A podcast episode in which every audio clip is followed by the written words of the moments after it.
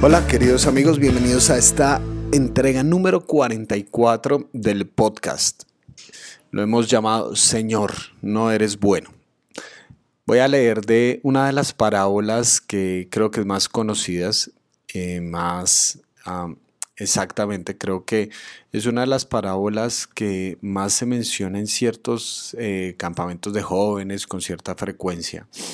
Y me llama mucho la atención porque creo, desde mi punto de vista, que ha sido muy mal interpretada por varios asuntos que tienen que ver con el contexto del texto, también por eh, una palabra que se usa con, eh, con un sentido diferente al que tenía en ese momento y eh, desde mi punto de vista nos lleva a malinterpretar algunos conceptos. Entonces es esta parábola que es conocida como la parábola de los talentos. Está en Mateo capítulo 25, versículos 14 en adelante. Dice así, en la nueva versión internacional, el reino de los cielos será también como un hombre que al emprender un viaje llamó a sus siervos y les encargó sus bienes. A uno le dio cinco mil monedas de oro, más exactamente dice cinco talentos, a otro dos mil y a otro solo mil. A cada uno según su capacidad. Luego se fue de viaje. El que había recibido las cinco mil eh, monedas de oro fue enseguida y negoció con ellas y ganó otras cinco mil. Asimismo, el que recibió dos mil ganó otras dos mil. Pero el que había recibido mil fue, cavó un hoyo en la tierra y se escondió y escondió el dinero de su señor. Después de mucho tiempo volvió el señor de aquellos siervos y arregló cuentas con ellos. El que había recibido las cinco mil monedas llegó con la con las otras cinco mil. Señor, dijo, usted me encargó cinco mil monedas. Mire, mire, he ganado otras cinco mil. Su señor le respondió, hiciste bien, siervo bueno y fiel. En lo poco has sido fiel y te pondré a cargo de mucho más. Ven a compartir la felicidad de tu Señor. Llegó también el que había recibido dos mil monedas. Señor, informo, usted me encargó dos mil monedas. Mire, he ganado otras dos mil. Su señor le respondió, hiciste bien, siervo bueno y fiel. Has sido fiel en lo poco, te pondré a cargo de mucho más. Ven a compartir la felicidad de tu señor. Después llegó el que había recibido mil, solo mil monedas. Señor, explicó, yo sabía que usted es un hombre duro, que cosecha donde no ha sembrado y recoge donde no ha esparcido. Así que tuve miedo y fui y escondí su dinero en la tierra. Mire, aquí tiene lo que es suyo. Pero su señor le contestó, siervo malo y perezoso, así que sabías que yo cosecho donde no he sembrado y recojo donde no he esparcido, eso es una pregunta. Pues debías haber depositado mi dinero en el banco para que a mi regreso lo hubiera recibido con intereses quítenle las mil monedas y désenlas al que tiene las diez mil. Porque a todo el que tiene se le dará más y tendrá en abundancia, al que no tiene se le quitará hasta lo que, lo que tiene. Y ese siervo inútil échenlo fuera a la oscuridad donde habrá llanto y rechinar de dientes. vean, uno lee esto y dice, uy, pero ¿qué le pasó a Jesús? ¿Por qué, ¿Por qué se puso así? A ver, hay varios conceptos o preconceptos que a veces nos enredan con esta parábola, porque una es la parábola de los talentos, ¿no? Y, talento en ese momento era una manera de medir, una medida, era como el peso de la época, el dólar de la época, era una medida monetaria. Entonces, nosotros lo que pasa es que la equiparamos con los talentos o los dones naturales que las personas tenemos. Entonces, eh, a veces normalmente la reflexión sobre este texto termina siendo como Dios te ha dado cinco talentos o dos talentos o un talento, ponlo a funcionar. Eh, y es como esa idea de si no funciona, si, si no lo pones a funcionar, básicamente te vas a ir al infierno o algo así por el estilo, es la sensación que nos genera.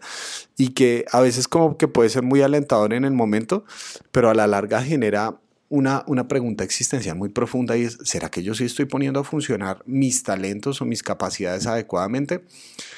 Ah, partamos de una idea. Lo que Jesús está hablando aquí es, como lo traduce esta versión, de plata si quisiéramos equiparar para que ustedes tengan una idea, porque uno a veces pone, y esta, esta traducción pone solo mil, ¿no? Y como si fuera muy poco, pero eh, para que ustedes tengan una idea, se han hecho estudios de lo que significan los talentos y más o menos eh, algunos estudios han llegado a la conclusión que un talento equivale a 6.600 dólares. más o menos el dólar en el, en el peso colombiano de, del día de hoy, uh, eso serían um, unos 20 millones de, pesos, más o menos. ¿Listo? Un talento serían 20 millones de pesos. O sea, a una persona, al primero le dio unos 100 millones de pesos, al otro le dio unos 40 millones de pesos y al último le dio unos 20 millones de pesos, que igual es mucho dinero. Y en esa época, cuando se está hablando de señores, quiere decir que estos hombres, siervos, básicamente eran los esclavos. Entonces la historia comienza de una forma muy extraña, porque dice que estos hombres esclavos reciben una cantidad extrafalaria de dinero. Eso nunca en su vida le iba a haber un esclavo. Y el Señor no tenía por qué hacer eso, o sea, no era no era una obligación de Él. Eh, de hecho, es una muestra de confianza suprema que el Señor les haya dejado esta cantidad exorbitante de dinero a estas personas que podrían volarse, porque Él se fue, estas personas podrían irse o escaparse o algo así por el estilo, sino que confía en ellos y les da estas grandes sumas de dinero que es muchísimo, muchísimo dinero. De hecho, a propósito, vean que al final, cuando se da el, juicio eh, contra el hombre de, de, que recibió mil monedas o que recibió eh, esos 20 millones de pesos o 6 mil dólares, el, juicio no termina siendo que el Señor le quita el dinero y lo toma para él, sino que se lo da al otro, al que había, al que había hecho producir las, las, los cinco talentos. Entonces, ahí está como para que ustedes uh, piensen cómo este Señor en última instancia termina siendo tan abundantemente bueno con el otro. Ahora, antes de, seguir, también quisiera tener como una idea del final, porque a veces cuando leemos de este échelo fuera a la oscuridad donde habrá llanto y rechinar de dientes, en nuestra mente y uno de los eh, problemas que podríamos tener si hemos leído este texto en muchas ocasiones, lo hemos escuchado en otras partes en la iglesia, etc. Ah, lo primero que se nos dispara es, uy, se va para el infierno. Quiero dar una idea un poquito diferente. No, no quiero negar la existencia del infierno, ni me parece que sea un momento para o un texto para hablar necesariamente de eso, porque eh, aquí y, tenemos que ver el contexto más amplio y es que Jesús desde el capítulo 23 ha estado hablando en contra de los fariseos, que son las personas que están a cargo del servicio en el templo eh, en Jerusalén y estas personas eran muy importantes para, para todo el pueblo, ¿no? Porque eran eh, el símbolo de cómo debíamos seguir a Dios, etcétera. Entonces eran personas sumamente estudiosas de la palabra, etcétera, maestros de la ley en todo el sentido de la palabra. Nosotros a veces equiparamos eh, la idea de maestros de la ley con personas malas y no, eran personas que sabían mucho de la palabra de Dios, pero tuvieron una confrontación con Jesús porque Jesús les está rompiendo la cabeza y les está rompiendo todos sus reglamentos al punto que en Mateo 23, si ustedes quieren leer algún día, Jesús utiliza ese texto, el, capítulo de la Biblia que más veces se repite la palabra hipócrita, donde les dice Jesús a ellos, hipócritas, hipócritas, por un montón de leyes sobre las personas, un montón de cargas y ni siquiera ustedes son capaces de llevarlas. Y les habla de las inconsistencias que ellos tienen. Entonces, esos son siervos del Señor eh, que están cumpliendo mal su trabajo. Ese es el concepto, ¿no? Siervos de Dios que están cumpliendo mal su trabajo porque ni siquiera le están dando esperanza y gracia a la gente, sino simplemente quieren llenar sus propios bolsillos, llenar su ego, llenar su autoestima eh, a merced de la fe de las personas. Entonces Jesús les está diciendo, ustedes son los siervos malvados. Ahora, eso por una parte. Y por otra parte, este concepto de llanto, y rechinar de dientes, cuando vamos atrás encontramos esos, ese binomio eh, en una parábola que, que está, o en un ejemplo que está en el capítulo anterior, en Mateo capítulo 24.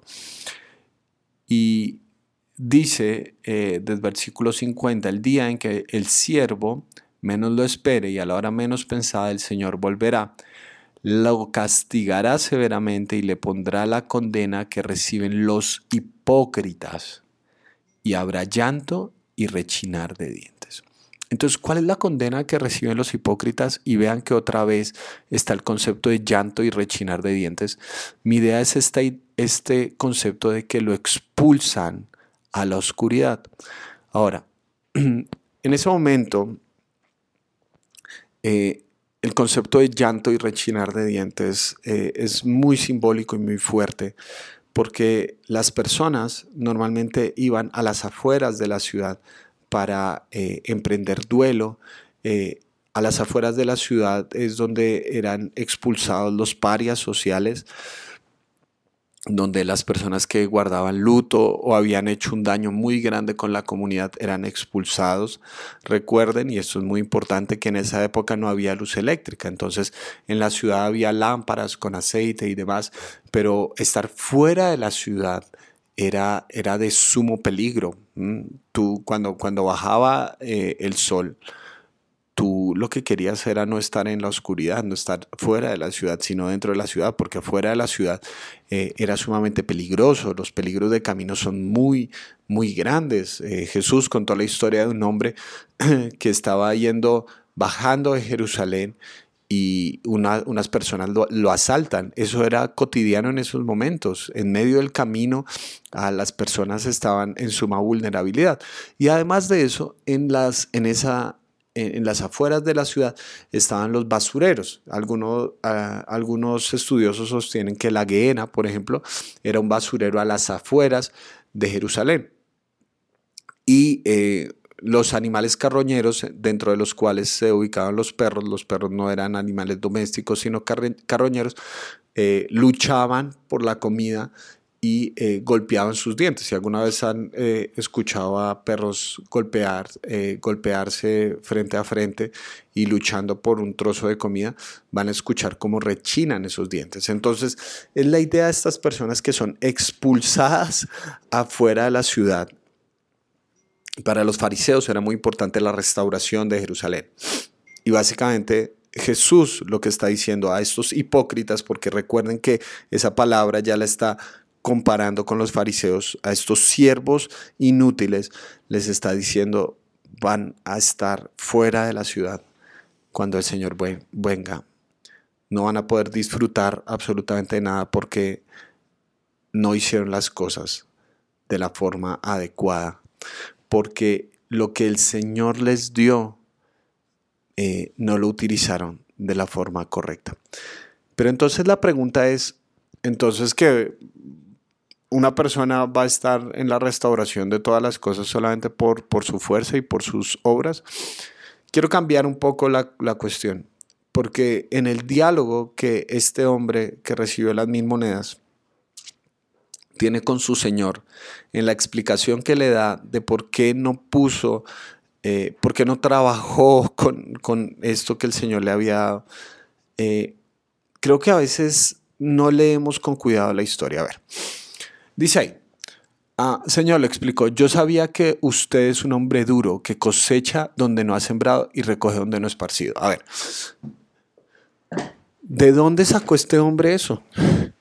¿De dónde sacó esa conclusión? Porque recuerden que la historia comienza con un señor dándole a sus esclavos, a sus siervos, dándole una cantidad asombrosa y exorbitante de dinero. Él, él había sido un receptor de, de la gracia de este Señor. Y le está diciendo básicamente en ese discurso, Señor, tú no eres bueno. Señor, tú no eres bueno. Y vean esta imagen que el hombre tenía del Señor, a pesar de que las evidencias de su propia vida y de la vida de sus compañeros le habían demostrado lo contrario, porque el Señor en ningún momento les exigió algo, y de, hecho le dice, pero, pero aunque sea hubieras puesto la plata en el banco, o sea, yo no estaba esperando que tú produjeras una cantidad específica, sino simplemente que pusieras eh, e, e, en movimiento, que mantuvieras la gracia en circulación. Eh, le dice este hombre, tuve miedo, por eso tuve miedo, porque pensaba que tú eras injusto, cosechar donde uno no ha sembrado y recoger donde no ha esparcido es injusto, pero eso no es lo que había hecho este Señor, porque este Señor ya les había dado las semillas para que produjeran fruto, este Señor ya había sido bueno. Y este hombre tiene miedo porque piensa que su Señor no es bueno. Por eso va y esconde el dinero. Y el Señor hace una pregunta, ¿está realmente molesto y enojado? Así que sabías que cosecho donde no he sembrado y recojo donde no he esparcido. Esa es una pregunta. Desde mi punto de vista es una pregunta retórica. ¿De dónde sacas que yo soy injusto? ¿De dónde sacas que yo no soy bueno? Y, le, le, dice, si aunque sea supieras eso, o sea, si supieras que yo soy de, de ese nivel de exigencia, o sea, si todo el tiempo te estoy exigiendo, aunque sea hubieras puesto este dinero a producir, ¿no? Ni siquiera viviste en congruencia con lo que me estás declarando. Yo, en mi experiencia, me he dado cuenta cómo una imagen distorsionada de Dios termina por ser determinante en la forma como llevamos a cabo nuestra vida. Porque una persona que piensa que Dios no es bueno, eso lo arroja a los brazos del miedo, de la mezquindad, del rencor, de la amargura. Esa sensación falsa de tener a Dios todo el tiempo mirándote con como con ojos condenadores, con culpa, como diciendo, ah, sí, no has hecho, ah, bueno, no has cumplido esto, entonces lleva lo suyo. Y vean, eso se ve muy claramente en los discursos de mucha gente cuando dicen, ah, como, no, Dios me está castigando por esto, o, la sensación de que hacemos no, nos pasa algo que está fuera de nuestro control, algo malo, y de una vez pensamos como, ah, esto debe ser porque no hice aquello, porque hice aquello. Todo el tiempo estamos pensando que Dios nos está cobrando algo. ¿Ves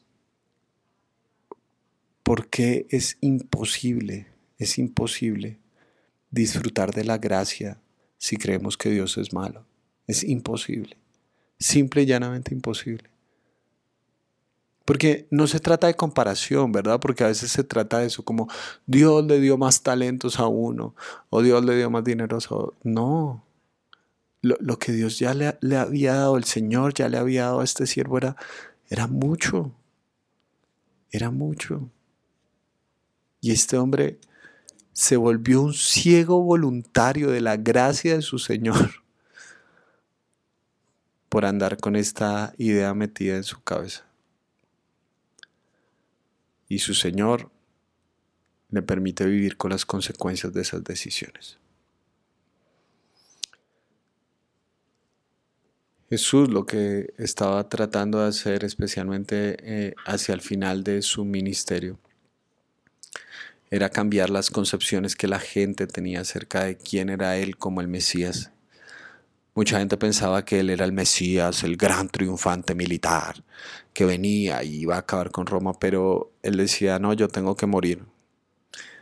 Tengo que morir para cambiar el concepto, para demostrar que a la violencia no se le gana con violencia, se le gana atravesándola y tomando la vida después de eso. La gente tenía el concepto de un Dios que solamente amaba a los moralmente correctos. Por eso los fariseos tanto criticaron a Jesús porque comía con los pecadores. Y Jesús dice es que no son los sanos los que necesitan un médico, sino los enfermos. Jesús, su esfuerzo constante en su ministerio es cambiar la imagen de cómo es Dios. Porque una imagen distorsionada de Dios nos va a llevar a enterrar nuestra vida en la intrascendencia. Decimos constantemente Dios es bueno, pero la pregunta no es si lo dices, la pregunta es si lo crees. ¿De verdad crees que Dios es bueno? ¿De verdad crees que la esencia de su carácter es la gracia? ¿Que la esencia de quién es Él es el amor? ¿Que el centro de su corazón está motivado por la bondad, no por la maldad. ¿De verdad crees eso? ¿De verdad sientes que es un privilegio relacionarte con Dios y no es una obligación para que Él no se ponga bravo, ¿de verdad lo crees? Porque eso que tú crees acerca de tu Señor te va a llevar a tomar decisiones muy específicas respecto a lo que Él te ha dado, respecto a la vida que te ha dado. Si es una vida dirigida por el gozo, por la alegría, por mantener esta gracia abundante en circulación, o hacer una vida de mezquindad, de miedo, que nos lleva a enterrarnos y a encerrarnos y a tratar de escondernos de su bondad.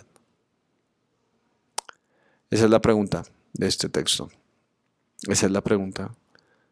¿Deseas participar en la felicidad de tu Señor? Porque Él ya ha sido bueno contigo. Él ya ha sido bueno contigo. O deseas prevalecer en una imagen distorsionada de tu Señor, escondiéndote? Esa es la pregunta fundamental. ¿Piensas que Dios es bueno? ¿O como este siervo le vas a decir en pocas palabras, Señor, tú no eres bueno? Esa es la gran pregunta que nos plantea este texto. Te mando un gran abrazo.